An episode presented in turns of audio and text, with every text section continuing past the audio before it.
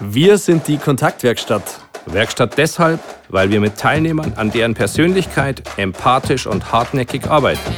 Arbeiten im One-to-One oder der Gruppe mit Menschen, die sich weiterentwickeln wollen und sich auch einem Perspektivwechsel stellen.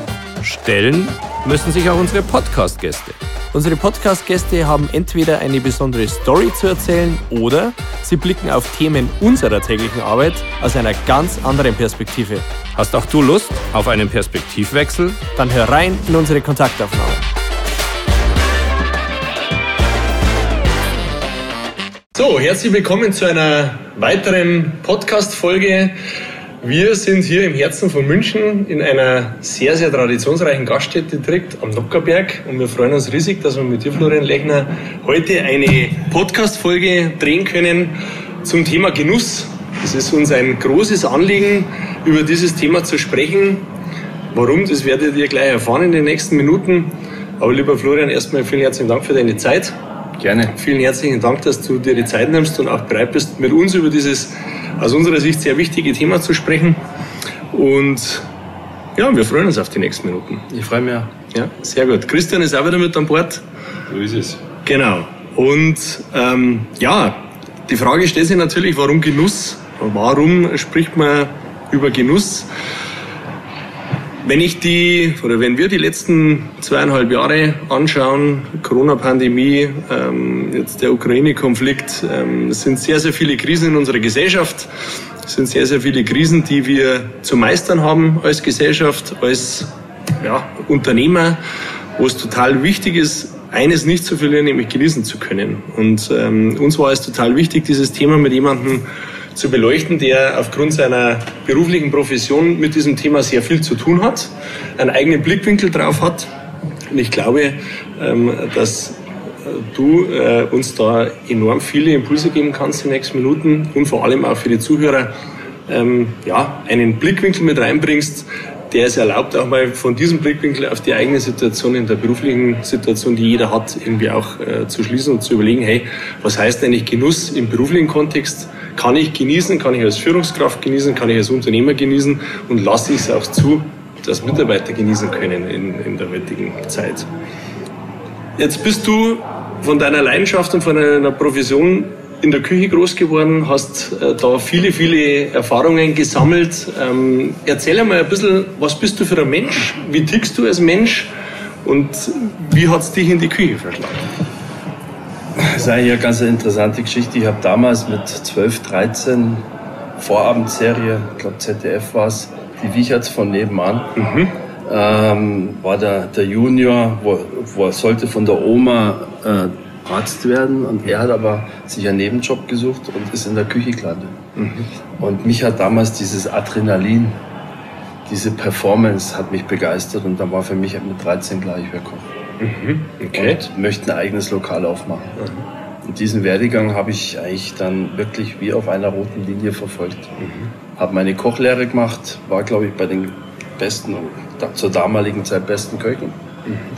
Ähm, habe einen Restaurantleiter gemacht, habe ein Sommelier mit dazu gepackt, habe insgesamt knapp sechs Jahre gelernt. Mhm. Und die klassische Rangfolge dann Betriebsleitung, Restaurantleiter, Serviceleiter, Wiesenzelt geführt und mich dann mit 27 selbstständig gemacht. Mhm. Mhm.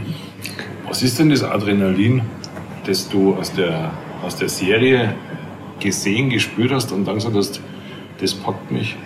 Wie stelle ich mir das vor? Das hatte ich gestern Abend oder eigentlich die ganze Woche wieder, lustigerweise, weil ich mich gestern wieder mal in die Küche gestellt habe. Mhm. Ähm, wenn auf einmal das Bodenbrett voll ist mit gefühlt 180 Essen, was die Gäste hier draußen ziemlich zeitgleich bestellt haben. Und dann heißt es 17 Schnitzel, 21 Schnitzel, 23 Schnitzel. Und dann wird es immer mehr. Kalbfilet dazu, Spargel dazu. Das ja. ist wie, wie ein Champions League Endspiel. Und das, ja. äh, du hast der Gast will das erst in einer halben Stunde haben, sonst hast du die Beschwerden. Und du hast Spieler, sage ich mal, beim Fußball oder wie ist es, die Mitarbeiter, der eine hat mal einen guten Tag, der andere einen schlechten Tag und du musst die halt da mitreißen. Ja. Und natürlich ist es schön, wenn der Chef, der Wirt selber mit in der Küche steht, dann ist ein ganz anderer Ton. Mhm. Dann ist jeder konzentriert und jeder gibt sein Bestes. Mhm. Und ich freue mich da jedes Mal, wenn ich mit, mitkochen darf. Ja, ja. Freuen sich die Mitarbeiter auch, wenn du in der Küche Ja, stehst? klar. Ich frage schon vorher, sag ich, du Mohammed, wie schaut's aus? Soll ich dich heute unter... Ja, Chef, bitte, bitte. Also Bitte ist so. Ja, Ich ist sag so. nicht, um Gottes nein, der Chef mit Nein, drin. nein, nein. Dann höre ich auf. Wenn das so weit ist, wenn der Mitarbeiter sagt, du Chef, lieber bleib draußen, Ja. das wäre dann für mich der Zeitpunkt, wo ich sage, okay, ich muss was Neues machen. ja.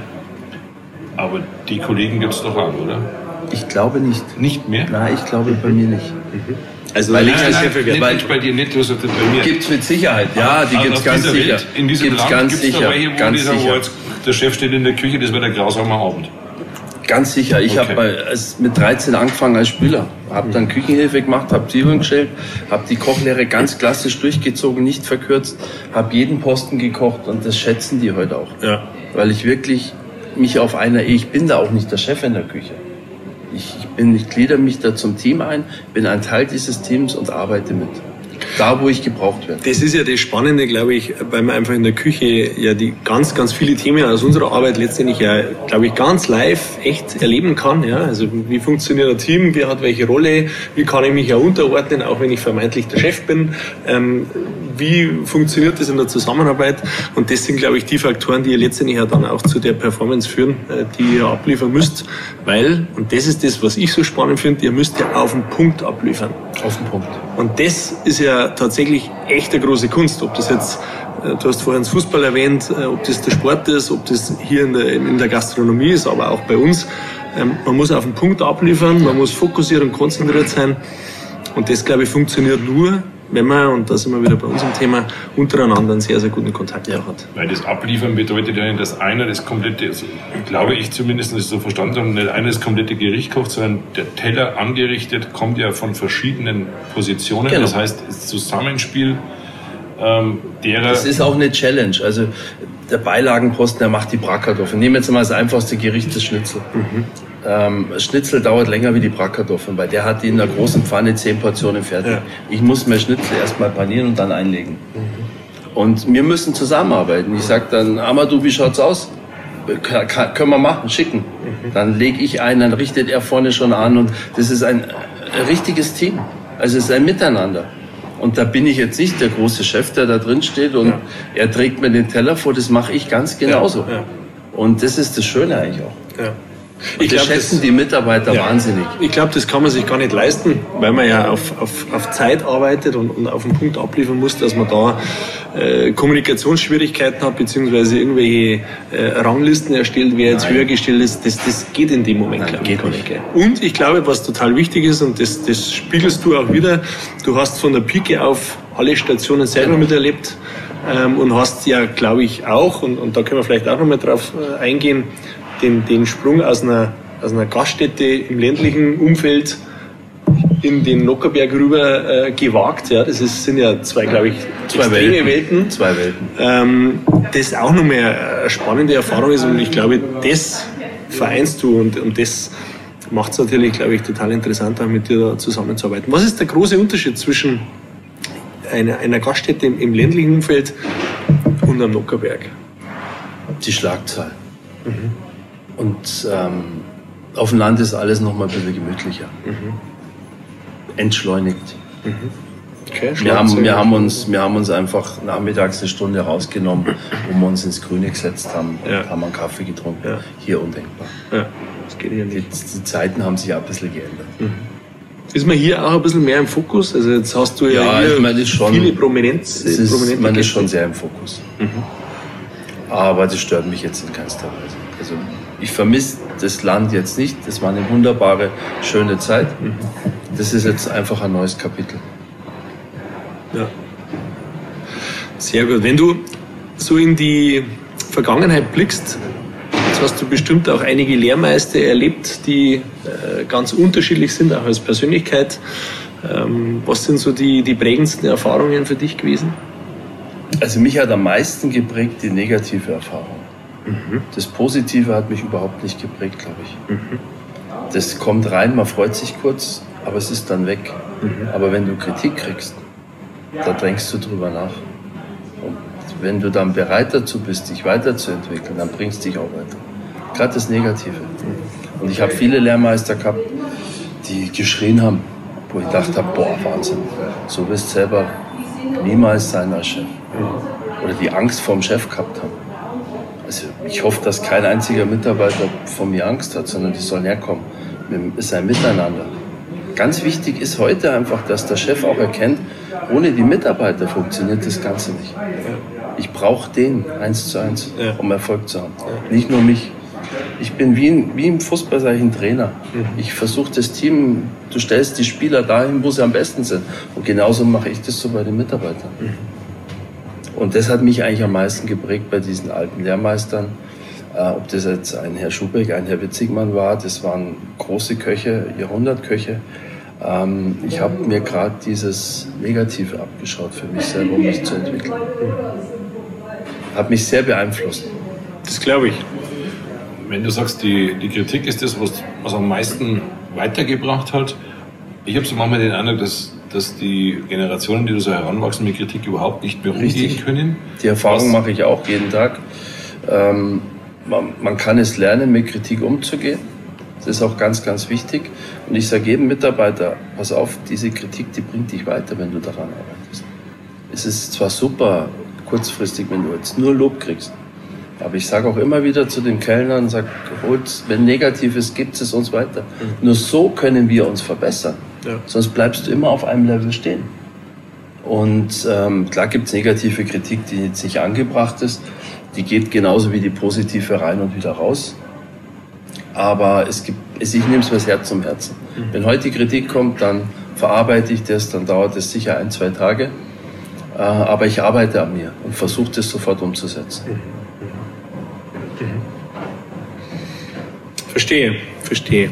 Und die wenigsten trauen sich halt äh, negative Kritik direkt äußern. Meistens ist es in, heutzutage läuft es im Internet ab. Man schreibt eine Bewertung, das ist leicht geschrieben, ja, ja, weil man wird damit nicht konfrontiert, man muss ja. keinen Kopf hinhalten. Aber so eine ehrliche Kritik ähm, gibt es ganz wenig, wenn ich hier durchs Restaurant gehe. Äh, ist meistens nur das Positive. Ich frage dann oft ganz nach, sage war es wirklich so? Mhm. Oder wo könnten wir uns ein bisschen verbessern? Mhm. Weil nur so komme ich ja auch weiter. Absolut und nur so kann man ein Stück weit auch wirklich das ein bisschen rauskitzeln, weil auch das erleben wir immer wieder, dass es für viele, viele Menschen total schwierig ist, äh, Kritik anzusprechen, den Konflikt, den vermeintlichen Konflikt einzugehen und, und da auch mal was Negatives auch auszusprechen. Ähm, die klassische Frage, hat es Essen geschmeckt, äh, was ja der Service ganz, ganz viel auch fragt.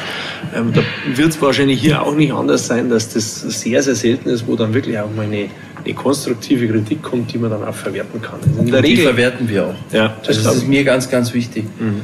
Dann wird probiert, dann wird getestet. Ja, der Gast hat recht. Mhm. Wir ändern das. Mhm. Und ich glaube, das ist auch in einer gewissen Weise ein bisschen eine Größe, wenn man sagt, man kann das.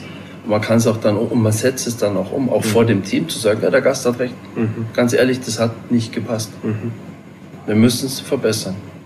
Und ich glaube, von Seiten des Gastes ist gar nicht das Problem, wenn es nicht gepasst hat, sondern wenn man merkt, dass es nicht kein Gehör findet, wenn man es anspricht. Also ich finde, wenn ich heute irgendwo bin und es passt was nicht und man sagt und ich, und ich spüre da Verständnis, dann ist das doch völlig in Ordnung. Jeder macht ja mal. Jeder macht Fehler also. und äh, ich vermisse das ein bisschen in unserer Politik, auch mal einen Fehler einzugestehen, zu sagen, pass auf, wir haben das nicht ganz so toll gemacht, wir versuchen es einfach besser zu machen. Ja. Und das versuche ich auch meinen Mitarbeitern weiterzugeben.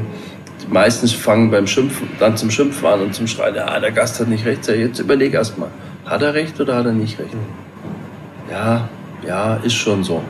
Suppe versalzen, da brauchen wir nicht diskutieren, das probiert man, sagt, die ist versalzen. Aber es gibt auch den einen oder anderen Punkt, ähm, wo man ein bisschen drüber diskutieren kann. Der Gast hat oft auch eine andere Wahrnehmung wie wir, mhm.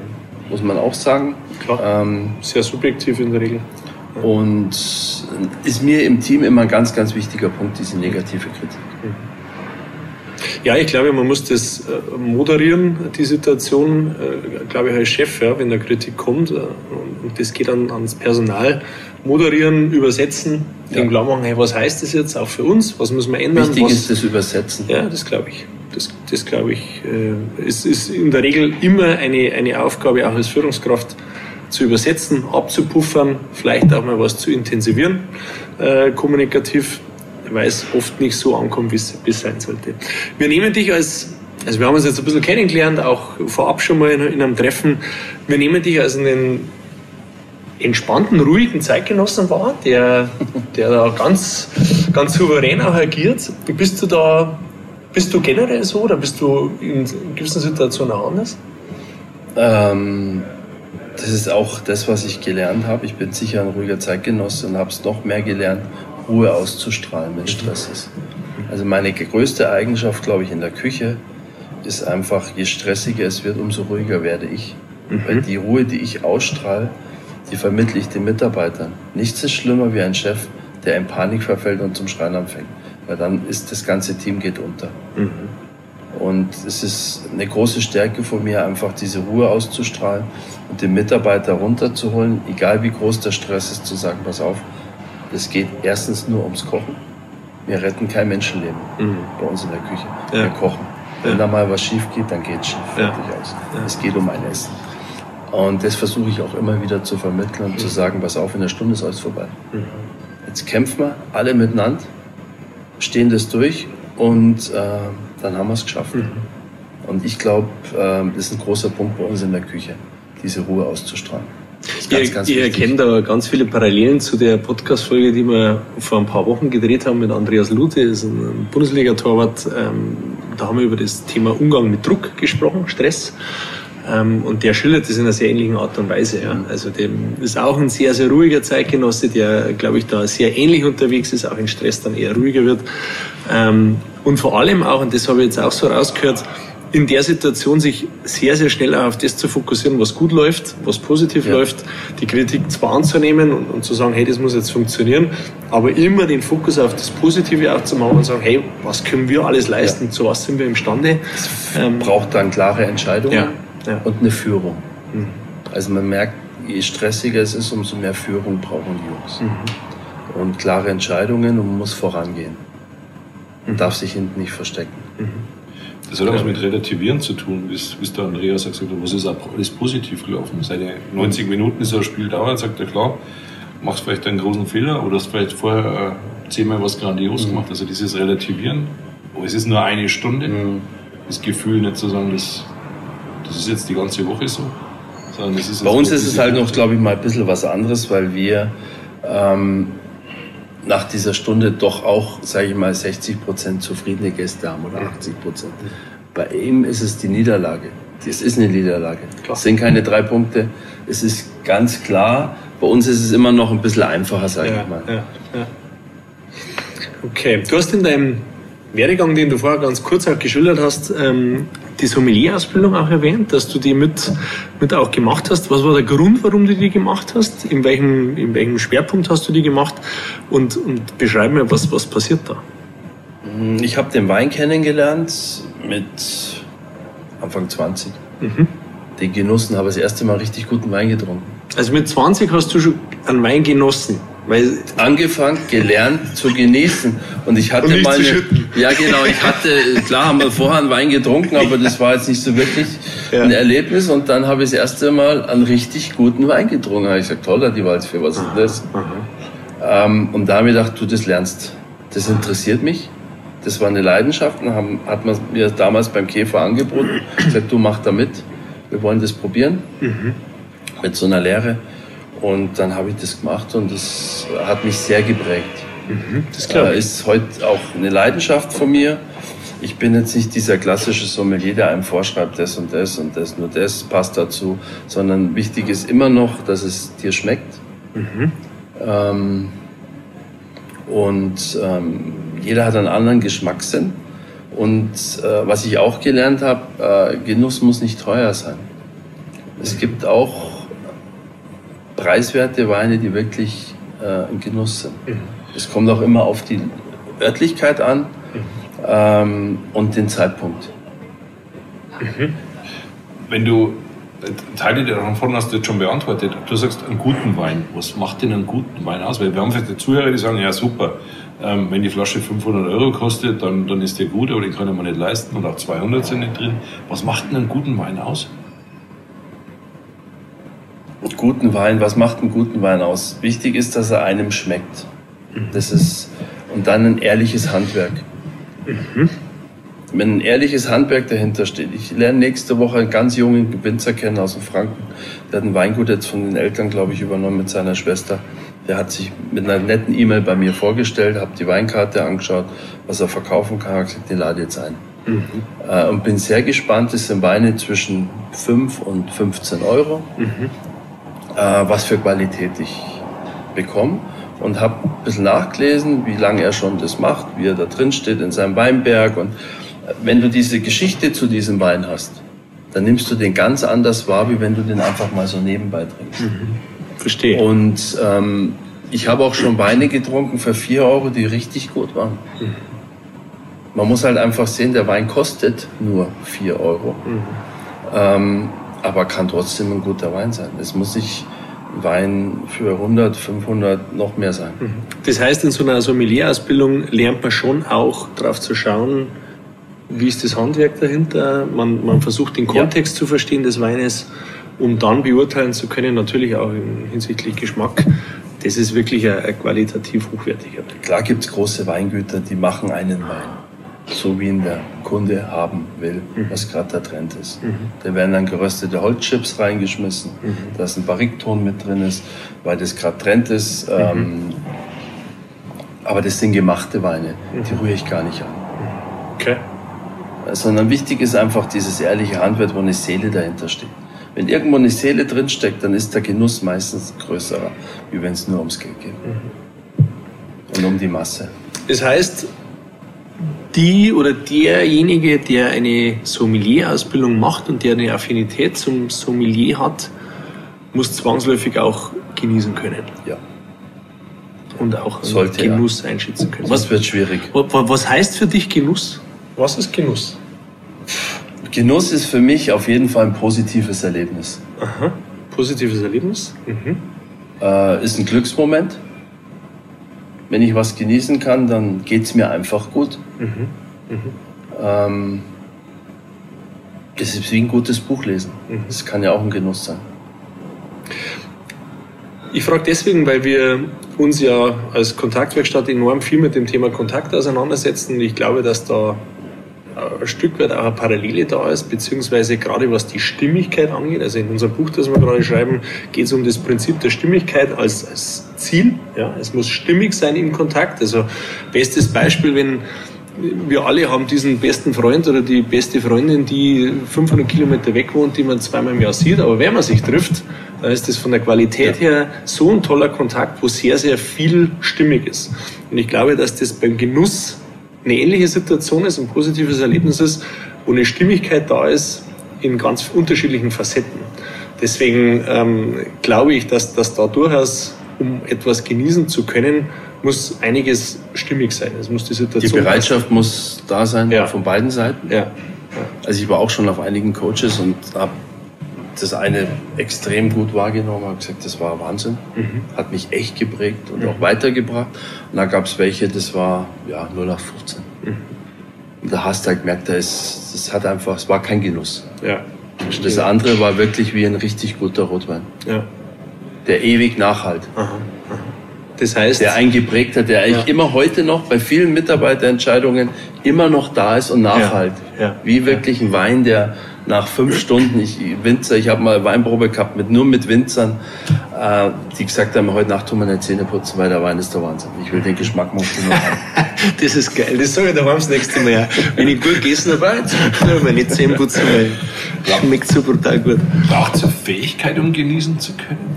Also gibt äh, es Menschen, sollte, die es vielleicht ja. gar nicht können von... Man kann aber sich, man kann es lernen.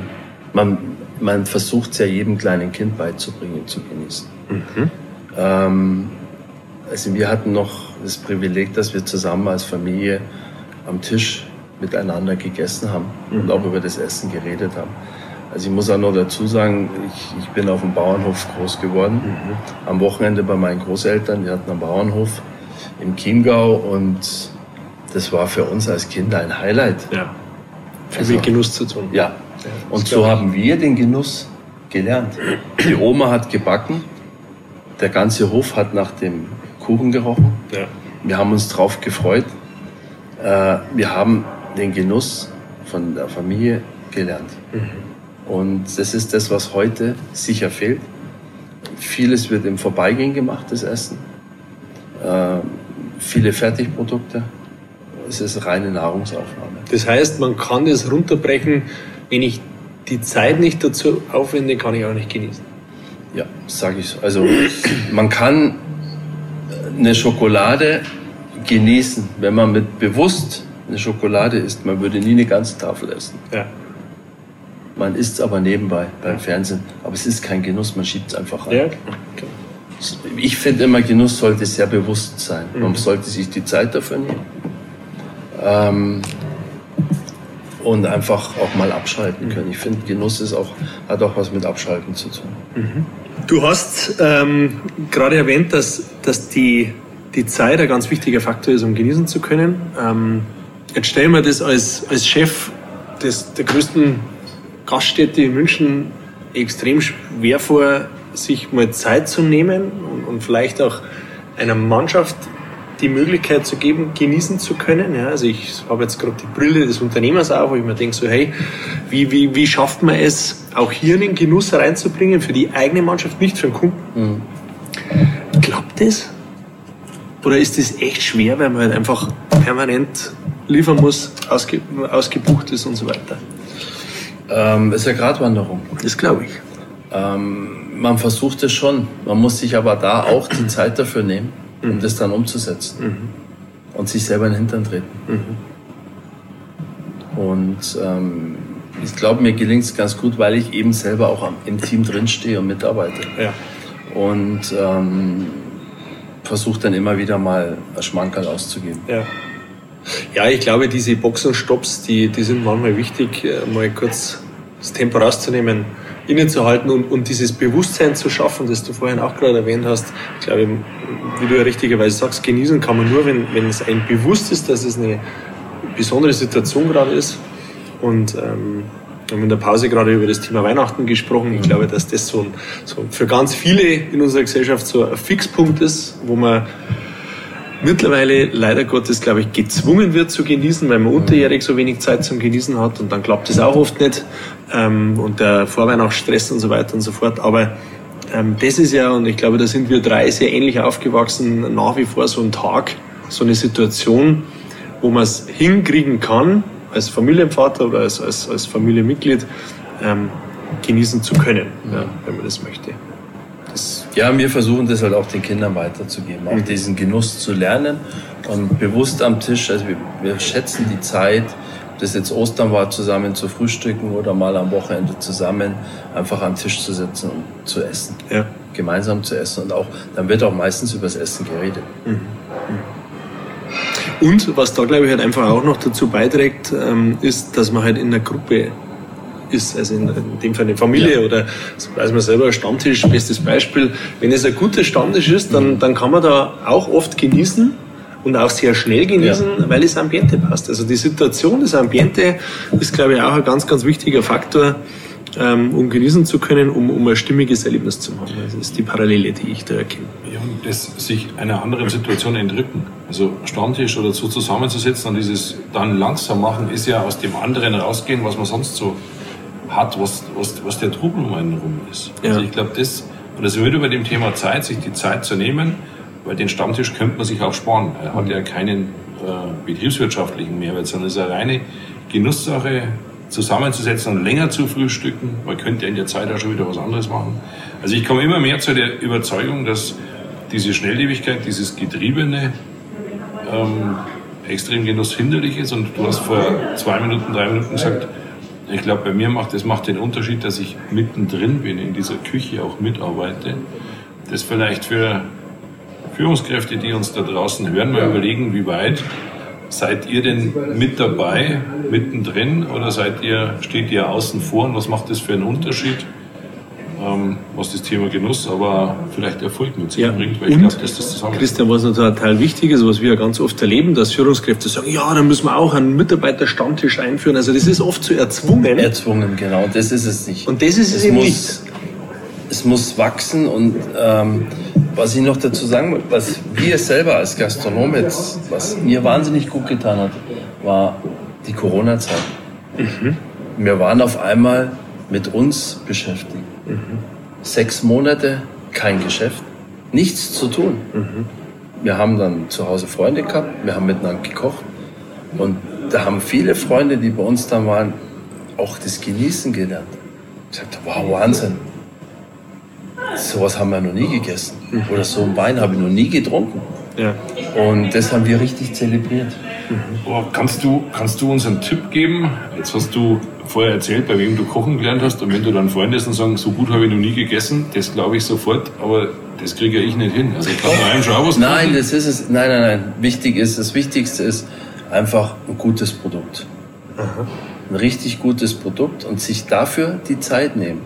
Wenn ich heute mit meinem Kleinen auf den Berg raufrenne, dann esse ich Oma einen Kaiserschmarrn, der vielleicht nicht ganz so gut ist wie meiner, aber es ist ein 100% Genuss. Weil die Situation. Weil die Situation dementsprechend ist. Und ich mich darauf freue und ihm eine Stunde lang erzähle, wenn wir oben sind, gibt es einen Kaiserschmarrn, dann ist das in dem Moment wahrscheinlich das beste Essen für uns. Und das kann auch Wiener Würstel sein und wenn ich halt ein gutes Stück Fleisch habe. Also ich bringe dem Dümmsten ein Steakbraten in einer halben Stunde bei. Und dass er ein perfektes Steak hinkriegt. Das ist für eine Ohne- gefährliche, das ist ohne- das ist ohne- gefährliche Aussage, wenn ich neben dir Also ich habe- Weil ich habe schon Pommes sauber versaut und die halbe Stunde nicht gerne investieren. Ich habe sicher in meinem Leben ja. gefühlt 600, vielleicht sogar 800 Kochkurse gehabt. Ja. Und es ist immer, wir haben vorher mal drüber geredet, das ist immer das Gleiche. Es wird immer das Gleiche gefragt. Du brauchst dein Schnitzel, du brauchst in Bayern dein Kaiserschmarrn und du wird immer gefragt, ein perfektes Filetsteak. Und ich sage immer, ihr könnt es nur machen, wenn ihr mit dem Kopf dabei seid. Wenn ihr das Handy dabei habt und da schaut, dann wird das Ding nie was. Wenn ihr euch darauf fokussiert und euch konzentriert, dann kriegt ihr das Steak perfekt hin. Und es gibt 20 Wege, an dieses Steak zu kommen. Wirklich. Es, es ist nicht immer das eine. Es gibt ganz viele Möglichkeiten. Und wenn ich da mit dem Kopf dabei bin und mir Gedanken mache, okay, ein Fleisch, was aus dem Kühlschrank kommt, in die Pfanne zu legen, das kann ja gar nicht funktionieren. Ja. Weil der Kern von dem Fleisch hat 4 Grad. Wie soll der rosa werden? Wenn ich aber das Fleisch eine Stunde vorher rauslege oder zwei, dann hat das 15 Grad. Dann geht es schon mal viel, viel leichter. Ja, da müssen wir, müssen wir im Nachgang nochmal drüber sprechen. Genau, so weit ist nicht aus. Das Christian ist ganz reden hell. wir über diese halbe Stunde. Weil ich bin da sehr, sehr verärgert, wenn es dann mal wieder nicht geklappt hat. Das Wichtigste ist einfach was bewusst machen und mit dem Kopf dabei Sind sein. wir schon wieder bei der Zeit. Ja, es ist immer wieder dieser Faktor Zeit und auch die Bereitschaft dazu, sich darauf zu fokussieren. Ja. Das sehe ich immer wieder bei meinen Mitarbeitern, wenn sie eine Arbeit machen, sage ich, du pass auf, konzentriere dich ja einfach mal auf das, was du gerade machst. Ja. Dann geht es viel besser und dann ist das Verstehe. Endprodukt auch viel, viel besser. Verstehe. Okay. Ich würde ganz gerne das nächste Thema, das da ganz gut mit reinpasst, auch äh, anschneiden, das uns sehr, sehr wichtig ist. Wir, ich habe es erwähnt, wir schreiben gerade ein Buch zum Thema Kontakt und die physische Kontaktaufnahme ist für uns ein sehr, sehr wichtiger Part, wo du auch äh, ganz, ganz viele Erfahrungswerte auch mitbringst. Zum physischen gehören Fühlen, Schmecken, Riechen dazu.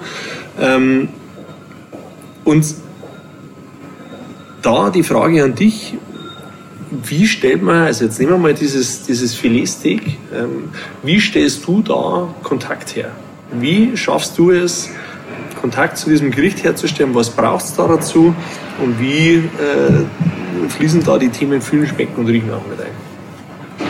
Also Beispiel ein Filetsteak. Ich nehme das Steak als erstes mal in die Hand. Ich baue da eine Beziehung zu dem Fleisch auf.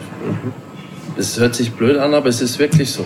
Ich lege jetzt nicht das Fleisch einfach in die Pfanne und das war's, sondern äh, ich nehme es einmal, wenn ich Zeit habe, zwei, drei Minuten in die Hand und knete das Fleisch. Ich gebe meine Körperwärme mit dem Fleisch ab. Nicht. Das wird dadurch. Ich, ich habe dann nimmer das kalte Fleisch, sondern ich habe ein Fleisch, was 18, 20 Grad ist. Das kriege ich perfekt hin. Bei einem kalten Steak, keine, wirklich kalt, da kannst du Schubeck heißen. Du kriegst das Ding nicht Das ist medium. Physik. Also das habe ich jetzt in den zwei Minuten.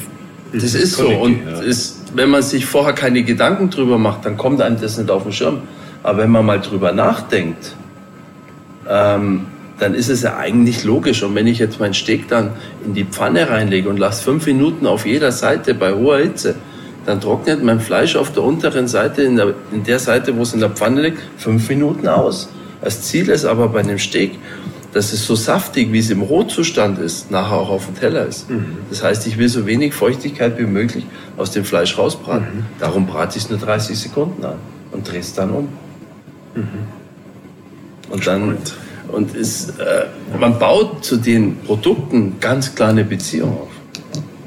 Und das heißt, äh, ich, ich probiere es vorher. Ich rieche als allererste, wenn ich was auspacke, ich rieche an dem Produkt. Ich rieche an meinem Produkt, an meiner Hühnerbrust. Ich mache die Milch auf. Heute früh noch schnell im Kaffee Cappuccino für den Gast gemacht. Ähm, ich rieche an der Packung Milch, wenn ich sie aufmache. Ob das okay ist. Aber muss man sowas lernen oder kann das jeder Mensch? Also muss es muss man sicher lernen. Nein, man, man kann es ganz sicher lernen. Also genau zu riechen. Richtig. Und zu schmecken. Klar gibt es manche Konsistenzen bei dem Fleisch oder auch beim Essen, wo ich selber schon an meine Grenze gekommen bin. Beispiel Kuhäuter. Ich wollte unbedingt mal Kuhäuter kochen. Da war die Konsistenz wahrscheinlich äh, ein entscheidendes Thema, oder? Wow. es war echt ein Erlebnis. Das Ding wird im Mund mehr und mehr und Ohne mehr Scheiß. und mehr. Das ist auch ein Thema, wo wir drüber sprechen wollten, Ja. die Konsistenz. Also, Und also Stierhoden ist eine Kopfsache, wenn du das hast. das glaube ich sofort. Vor allem, wenn du das im Rotzustand siehst, das Ding, und denkst, okay, es gibt die Variante, du schneidest das auf, dann isst das nie wieder. Wenn du das aufschneidest und in die Pfanne legst, isst du es nicht, Weil? weil es brutal ausschaut. Wirklich brutal. Es ist ein Gericht, das heißt, du schneidest den Stierhoden roh auf und tust ihn in der Pfanne anbraten, wie ein Zürcher geschnetzelt ist. Ähm, da ist die Hemmschwelle abartig, das dann zu essen. Aber wenn man es im Ganzen lässt, dann Wenn man es im, An im. Ganzen lässt und dann tust du es kochen. Aha. Dann wirst, tust du das ziehen lassen und dann schneidest du es auf und tust das mit süßen Senf einstreichen, Aha. tust das panieren wie ein Schnitzel und bäckst das raus. Sensationell. Ich habe das immer bei meinen Küchenpartys so gemacht. Äh, feinen Mädels, die Schickimicki-Damen, äh, haben wir vorne ein Küchenblech hingehabt und ich habe vorher Stierhoden mariniert, ausgebacken und habe die einfach am, am Pass stehen gehabt. Und die Damen sind rein und sind Küchenparty, heißt ja, die kommen in die Küche und kriegen dann von unser Essen angerichtet und haben dann mal gefragt, ob sie das probieren dürfen. Ich so, ja, selbstverständlich dürft ihr das probieren. Und dann so nach der fünften Runde haben sie dann gesagt, ja, das ist lecker, was ist denn das eigentlich? Und dann habe ich gesagt, ja, Stierhoden. Die Gesichter waren der Wahnsinn. dann war es nimmer lecker. Dann war es nimmer lecker. Der Geschmack von jeder, weil Dave nur was haben, das ist so lecker. Was ist denn das? Na, sag ich einer später. Ja, aber dann müsste man ja, das würde ja bedeuten, man müsste in diesen Situationen komplett den Kopf waschen. Ja, absolut. Aber geht das? Äh, nicht immer. Äh, das glaube ich. Das geht nicht Das immer. können wir mir nicht vorstellen. Also ich bin jemand, der alles probiert. Ja. Mir schmeckt nicht alles. Ich bin sehr speziell beim Essen, aber ich probiere alles. Ich, ich, ich, ich springe über diese Mauer und probiere es. Auch wenn ich vorher schon weiß, es schmeckt mir nicht. Und beim Kuhäuter ist so eins der Dinge, wo ich wirklich an meine Grenze gekommen bin. Ich sag, okay, du kochst diesen Kuhäuter, der braucht fast einen Tag, bis der weich ist. Dann lässt das ausziehen und dann tust du ihn auch schneiden, äh, marinieren und ausbacken wie ein Schnitzel. Aber das Ding wird immer mehr im Mund. Dann kaust und kaust und das quillt Das, auf. ja, das ist ja das Schlimmste überhaupt. Und Also, dann denkst du, ja, wie kriege ich das jetzt runter? vor allem, wenn es immer mehr wird. Aber es waren so Essen, wo wir auf dem Land gemacht haben und einfach, wir haben wahnsinnig viel Münchner gehabt äh, und die einfach, da war eine Mutprobe, das zu essen. Ja. Und für uns war es ein Erlebnis und ähm, das war auch dieses Thema Schmecken für uns ganz wichtig zu sehen. Ja, wir wollen es halt auch mal probieren ja. und was Neues kennenzulernen. Und war wichtig. Was, was ich unbedingt fragen möchte, weil ich es nicht einschätzen kann, was ist beim Kochen wichtiger? Riechen oder schmecken? Beziehungsweise muss ein Gericht besser riechen als schmecken oder anders? Also ich würde sagen 40, 60, 40 Prozent riechen, 60 Prozent schmecken. Äh, erster Eindruck, letzter Eindruck. Der erste Eindruck ist relativ schnell weg und der letzte Eindruck, der halt nach. Also ich finde, der Geschmack ist ein bisschen wichtiger. Ah ja. Das ist eine Aber die zwei Dinge sind doch ohnehin sehr gekoppelt miteinander, oder? Das heißt doch immer, wenn Auf du Fall. riechen kannst, kannst du nicht mehr schmecken. Oder bringst es nicht genau zusammen, aber da, das ist ja nicht völlig voneinander getrennt. Das schon, aber ich gebe euch einen Wein, der riecht abartig. Man gibt ja so Weine, Sauvignons, Katzenpisse sagt man dazu. Es riecht wie Katzenpisse. Also es macht das Riechen definitiv keinen Spaß.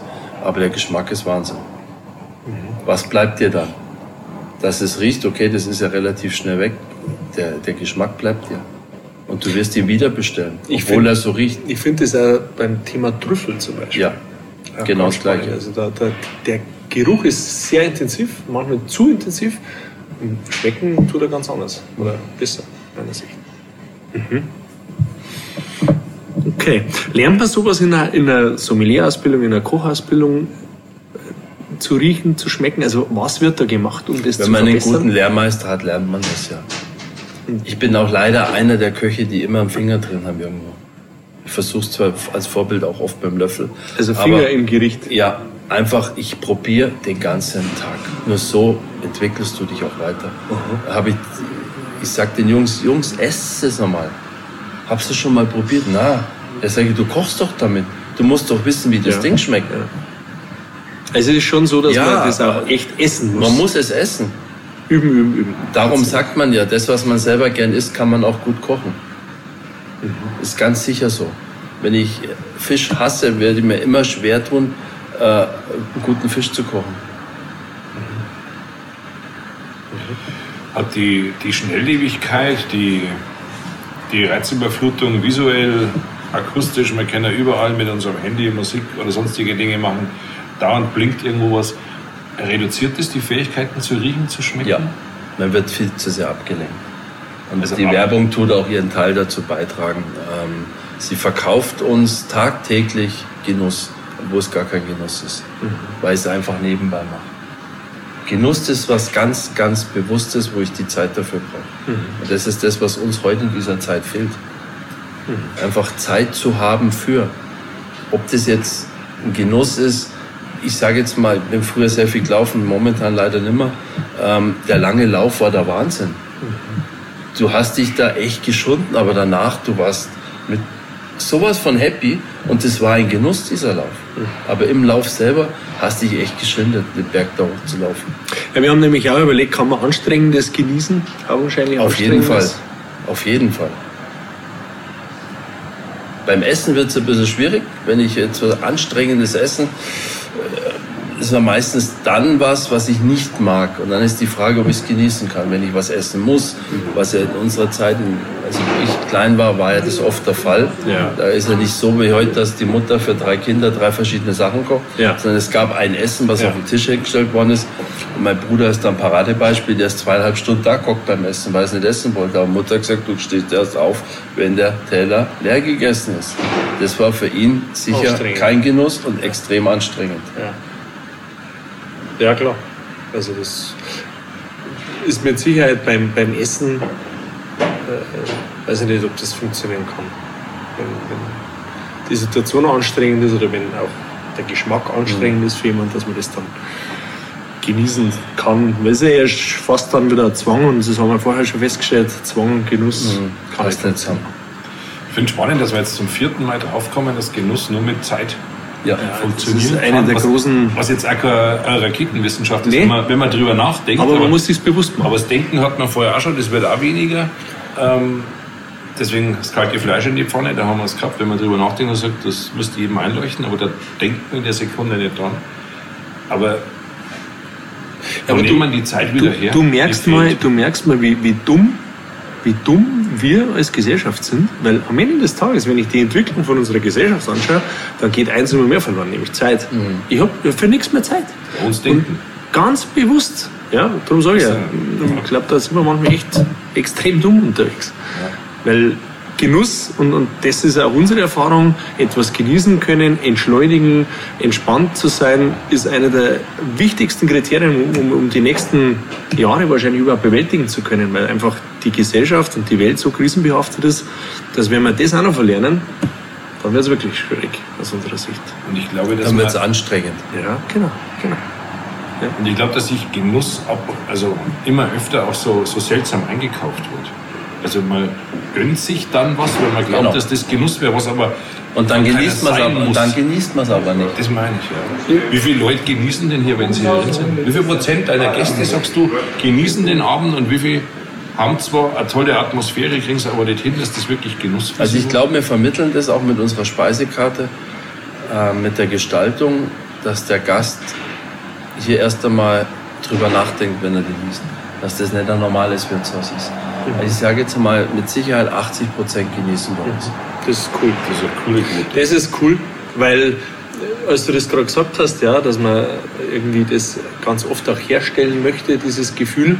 Ähm, ich habe vor kurzem ein Buch gelesen, das heißt Verfügbarkeit von, von Hartmut Rosa, das ist ein Soziologe, und der sagt halt ganz klar, wir wollen in unserer Gesellschaft alles verfügbar machen. Auch den Genuss. Und das hat sehr, sehr viel mit dem Erzwingen zu tun. Das hat sehr viel damit zu tun, dass wir das immer da haben wollen und Genuss kaufen wir uns ein. Und das haben wir ja gerade festgestellt, dass das ein Weg ist, der nicht funktionieren kann. Das, das Unverfügbare ist das Schöne, das Genussvolle, wenn einfach was spontan entsteht. Und das lässt mich da immer schwer nachdenken, wo ich mir denke, oh ja, da hat er durchaus recht, Kollege Rosa. Okay, wir kommen zum Schlagabtausch. Oha. Der Schlagabtausch ist äh, ein wiederkehrendes Element äh, in unseren Podcast-Folgen. Du kriegst von uns drei Begriffe und du darfst, weil wir so absolute Bauchmänner sind, aus dem Bauch raus einfach äh, das sagen, was dir in den Bauch kommt und nicht in den Kopf. Christian, fang an. Die kleinen Dinge des Lebens genießen. Was sind die kleinen Dinge? Der tägliche Espresso in der Früh, wo ich mir wirklich die 10 Minuten Zeit nehme, egal wo ich bin. Aha. Die 10 Minuten ganz bewusst meinen ersten Kaffee extrem zu genießen. Wenn ich den mal nicht habe, der Tag ist der andere. Okay. Und was passiert in diesen zehn Minuten? Denkst du da viel nach? Oder Ich schätze diese Zeit dafür, diesen Espresso wirklich bewusst, ganz bewusst zu trinken. Ich trinke den nicht nebenbei. Ich nehme wirklich 10 Minuten, Viertelstunde meistens ähm, und verzichte auf manche andere Dinge. Äh, lass mich da nicht, ich bin da nicht der Getriebene. Ich nehme mir wirklich diese Zeit und es ist für mich ein Geschenk, dass ich solche Kleinigkeiten, was viele im Nebenbei machen, Kaffee, to- ich verkaufe in meinem Café kein Espresso to go. Sag ich, wenn du nicht einmal Zeit hast, ein Espresso fünf eine Stunde Minuten eigentlich, zu gell? trinken, Dann lass es bleiben. dieses, also ich, in Anführungszeichen, scheiß Kaffee-to-go-Geschäft, alles nebenbei irgendwie, macht's doch das mal bewusst Ja. und denkt einmal die zehn Minuten einfach mal über den kommenden Tag drüber Ja. nach. Euch wird's viel, viel besser gehen. Ja, absolut. Absolut. Im Hier und Jetzt sein und, und, und die Situation genießen, da ertappen wir uns ja selber, dass wir das ganz oft da selber Ich nicht bin auch kein To-Go-Esser. Ja. Überhaupt nicht. Null. Entweder habe ich die Zeit bewusst zu essen, dann nehme ich sie mir, dann setze ich mich hin. Äh, aber To-Go essen, mal schnell da eine Semmel und dann durch die Stadt laufen und reinzubeißen, nein, Ja, ja, mache ich nicht. das ist wichtig. Die Zeit muss sein. Ja. Sind wir wieder dabei. Okay, Runde zwei. Hast du ein Lieblingsgericht? Ja, Wiener Schnitzel würde ich jetzt einfach mal sagen. Okay. Was, was macht das so besonders? Äh, ist ein ganz simples, einfaches Gericht, aber schmeckt nie gleich. Weil? Zehn Köche, zehn verschiedene Schnitzel. Was ist da anders? Die Panade oder Der eine drückt die Panade an, wie ein, wie ein Geisteskranker. Äh, der andere macht die Pfanne heiß, legt Schnitzel in die heiße Pfanne. Das Schnitzel wird nie locker, nie aufgehen, Ja. weil das Ei nach zwei Sekunden tot ist. Ja. Da macht sich keiner die Gedanken über das Ei. Wichtiges Thema beim Kochen. Kaiserschmarrn. Wie wird der locker? Wie wird Schnitzel locker? Warum geht Schnitzel auf? Ähm, die Österreicher verkaufen uns immer, das ist die Panade. Nein, es ist nicht die Panade, es ist das Ei. Und wenn ich, ganz logisch, wenn ich das Ei in eine heiße Pfanne gebe, dann stockt es, dann ist es sofort durchgegart. Ja. Wie soll das noch aufgehen? ja, ja, an sich logisch. Ja. Damit äh, ich mag das Essen, weil es mich auch von, es war früher auch bei uns was ganz Besonderes, als Kleinkind, wenn es ein Schnitzel gegeben hat. Äh, wir haben einmal die Woche Fleisch gehabt bei uns normalerweise. Und das war meistens am Sonntag. Und wenn es Schnitzel gab, das war einmal im Monat, das war ein Highlight. Und es hat einfach echt geschmeckt. Beilage? Das ist mir egal, Kartoffelpüree, Kartoffelsalat. Ich brauche jetzt keine Bratkartoffeln oder Pommes. Also ich liebe Kartoffelsalat und vor allem Kartoffelpüree. Sehr cool. Okay, Runde drei. Was ist denn das Besondere am Genießen? Das Besondere am Genießen ist einfach, dass es eigentlich zu 100% positiv ist. Ja. Es ist selten was Negatives. Äh, ich mache, ich, ich nehme mir wieder mal die Zeit für was Positives. Und äh, darum ist für mich auch der Genuss, drei, vier Mal die Woche am Abend nach der Arbeit um 10 Uhr einen Schluck Wein zu genießen. Das ist für mich was ganz, ganz Besonderes. Mhm. Ich trinke dann auch nur wirklich 0,1 wahrscheinlich, vielleicht 0,2, aber mh, mm, es ist was Besonderes und was Positives. Also das Positive. Du hast, ja. du ja. einhaken, Christian. Gibt es den Mensch, das Besondere am Genießer? Gibt es diesen Typ Mensch, der ein Genießer kennst? Würdest, könntest du die beschreiben? Gibt es da Spezies, die du kennengelernt hast über die Jahre? Na, eigentlich kann jeder Mensch ein Genießer sein. Jeder auf seine Art und Weise. Ich würde jetzt nicht sagen, dass der Rentner, der nicht mehr arbeiten muss, ein besonderer Genießer ist. Gerade die sind noch mehr getrieben können wie manche andere, ja, können nicht abschalten. Jeder Mensch äh, kann genießen. Es ist, wie wir vorher schon gesagt haben, es muss ja nicht immer was sein, was teuer ist. Es kann eine tolle Leberkiste in der Mittagspause im Merkst Kastaniengarten sein. Merkst du das? Äh, das ist mein Lieblingsgericht. Ja, war, wollte ich vorher auch schon sagen. ja. Ist schon auch eines meiner sehr prägenden Lieblingsgerichte ja. als Kind gewesen. Die Leberkissemmel. Ähm, die langsam mal wieder ein Revival bräuchte. Also Echt, oder? Ja, finde ich. Sie ist nicht mehr so präsent wie ja, in vor den allem, 80ern. Was ja spannend ist, weil ja jeder Metzger wirklich auch einen anderen, anderen Leberkäse ja. macht. Also der schmeckt ja wirklich total unterschiedlich ja. oft. Und ich habe da Glück bei mir zu Hause, so ein super Metzger. Und habe heute in der Früh wieder einen gegessen und ich habe mir auch die Zeit genommen. Ich habe es nicht ja. unter dem Autofahren gegessen, sondern ich habe mir nur die Zeit genommen mit Sonne gestellt und habe das Leberkäse gegessen. Das war ein Highlight. Highlight, ja. Highlight. Und Sehr Highlight gut. muss nicht teuer sein. Nein, überhaupt nicht. Überhaupt nicht. Absolut. Ich glaube, wenn jeder das einmal machen wird, der sagt, okay, er schreibt sie mal auf. Ähm, einen Moment am Tag, den ich ganz bewusst mhm. genieße, mhm. dass es den Leuten wirklich ein bisschen besser geht. Ja, absolut. Ich lese gerade ein Buch, das heißt Kopffrei. Und da geht es, das ist ein Psychologe der, von der Uni Regensburg, Professor, und der sagt genau das, was du mit dieser, diesem Moment sagst. Er sagt, eine Stunde am Tag für sich nehmen, wenn man, wenn man da wirklich ganz intensiv was voranbringen will. Ähm, das ist echt spannend. Und wenn ich so auf diese, diese Stunde, die wir jetzt gemeinsam gesprochen haben, zurückblicke, dann bin ich sehr oft sehr nachdenklich geworden durch das, was du gesagt hast, weil ich dachte, es wäre so einfach. Ist es aber nicht man, man hätte es im Kopf, man wüsste es ja. Ähm, es muss nicht teuer sein, hast du ganz oft gesagt, da bin ich völlig dabei.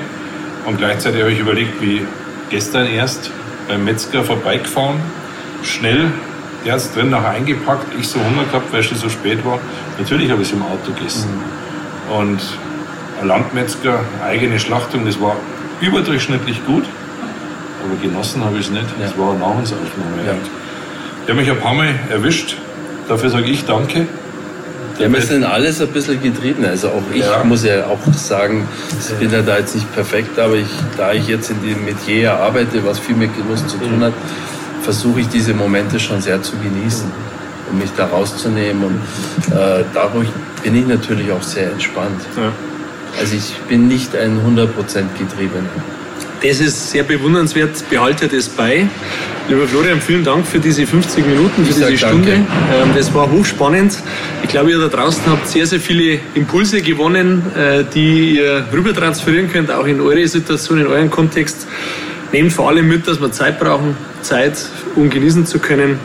Wenn ihr Fragen habt, schreibt uns. Ihr findet uns in allen sozialen Medien, die man so kennt. Und äh, ja, bleibt gesund und hoffentlich bis bald. Und vielen Dank für eure. Servus. Bis zur nächsten Folge.